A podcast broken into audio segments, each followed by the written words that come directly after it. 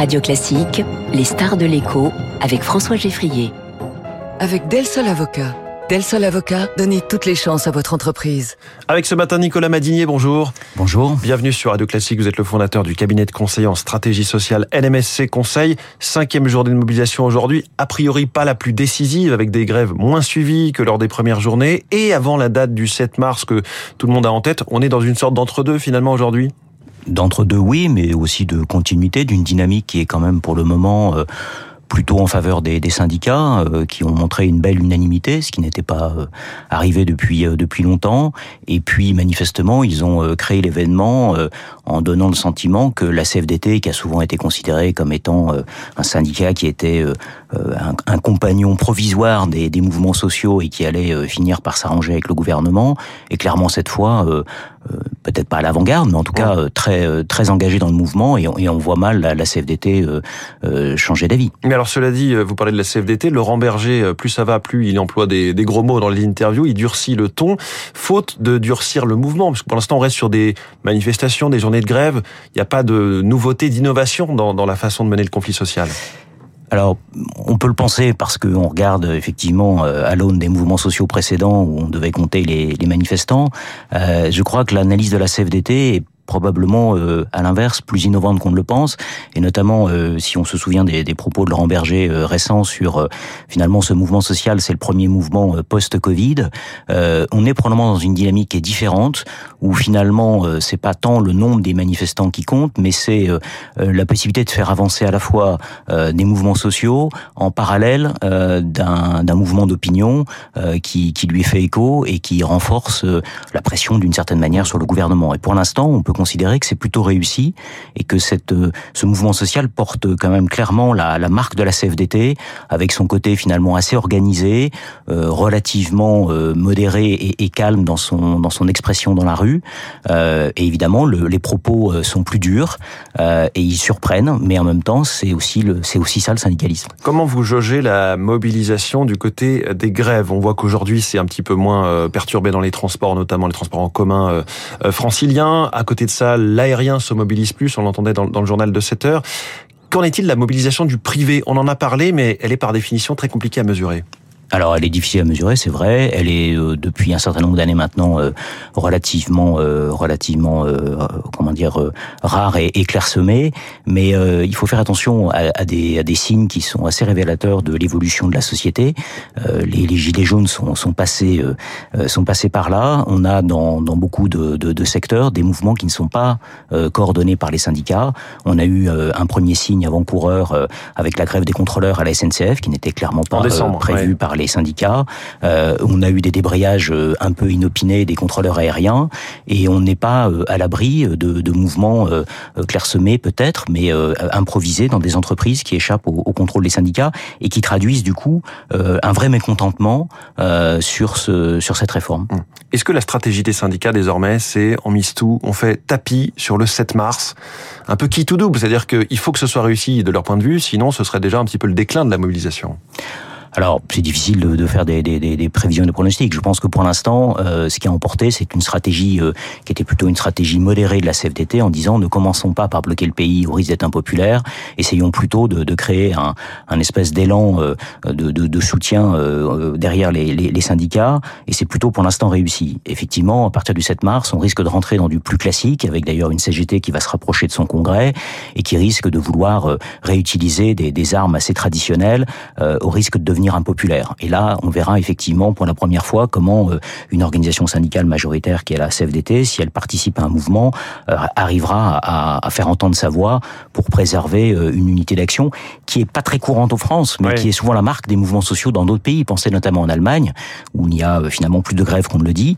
Les mouvements sociaux sont souvent d'une ampleur beaucoup plus, comment dire, coordonnée et, et moins sujettes à des actions violentes, comme on a l'habitude de le voir en France, puisque les mouvements sociaux étaient souvent minoritaires vous nous dites que cette unité syndicale, elle est clé et elle est euh, l'un des facteurs qui explique ce qui se passe en ce moment. Est-ce qu'elle peut tenir, selon vous, justement, au-delà de cinquième, sixième journée de mobilisation, avec peut-être des stratégies qui vont se vouloir, euh, qui vont vouloir individuellement euh, être un petit peu divergentes? Alors il y aura forcément à un moment donné des divergences qui vont ressurgir, puisque euh, cette unité, en réalité, elle est euh, effectivement euh, peut-être un peu plus que de façade, mais elle n'est pas structurelle, puisqu'il y a clairement des vraies divergences entre la CGT et la CFDT, et, et il y a quelques mois encore, on, le voyait s'exprimer sur le terrain.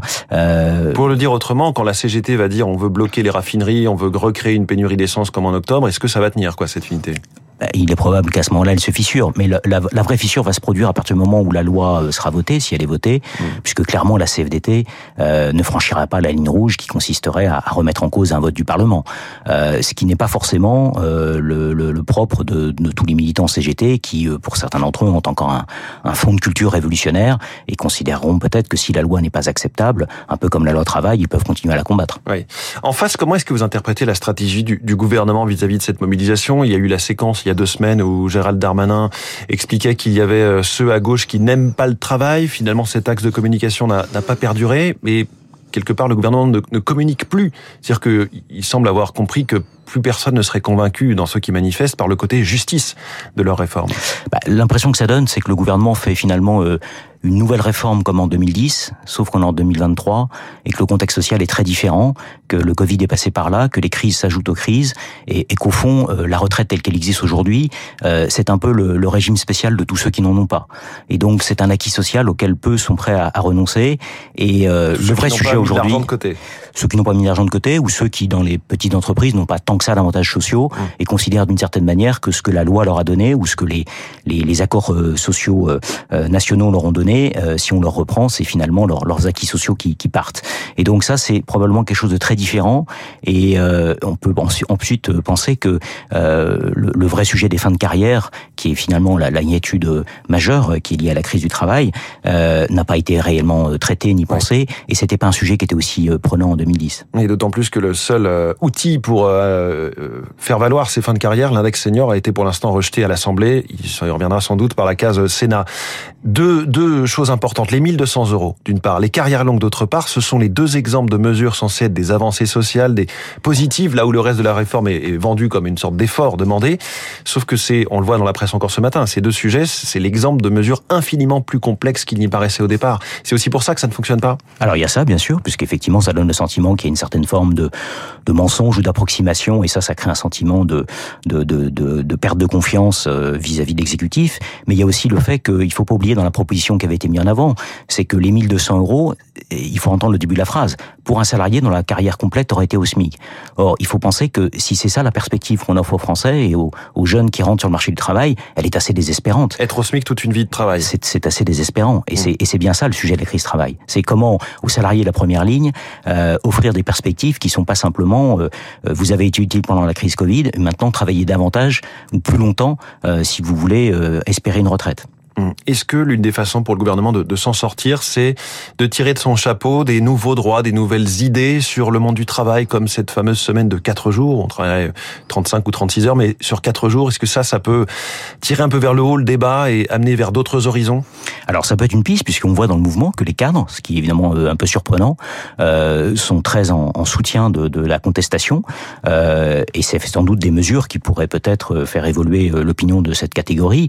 Euh, n'en reste pas moins que pour la catégorie des ouvriers et des employés, ceux qui sont peut-être moins éligibles à ces mesures-là, euh, la rupture est, est, de toute évidence consommée. Hum. Le partage des profits, c'est un sujet que les partenaires sociaux mettent en avant en ce moment avec un accord. La CFDT va, va le signer, le MEDEF l'a mis en avant en début de semaine. Est-ce que là aussi, c'est un autre axe sur lequel euh, le gouvernement pourrait communiquer en disant, regardez, si, si on avance, les syndicats négocient et trouvent des accords pour euh, partager les profits? Oui, et avec le paradoxe, c'est que le gouvernement était manifestement plus en pointe que l'ont été, euh, y compris le MEDEF et par certains côtés les partenaires sociaux, puisque l'accord euh, qui est signé est une avancée somme toute assez modeste. Euh, et c'est vrai que c'est assez surprenant que le gouvernement n'ait pas cherché à, tirer son avantage. Au fond, la préoccupation des Français aujourd'hui, c'est pas les retraites, c'est le pouvoir d'achat. Hmm. Et comment vous interprétez le fait que le MEDEF se prononce assez peu sur cette réforme des retraites? Bah, le MEDEF est assez prudent puisqu'il est clairement euh, satisfait par toute mesure qui n'alourdit pas les charges des entreprises et qui équilibre les systèmes sociaux. Et en même temps, il est très soucieux de ne pas mettre d'huile sur le feu parce que je pense que personne n'a envie de mettre la France en grève. Merci beaucoup, Nicolas Madini, le fondateur du cabinet de conseil en stratégie sociale LMSC Conseil, notre star de l'écho ce matin. Merci et bonne journée. Il est 7h22, la politique.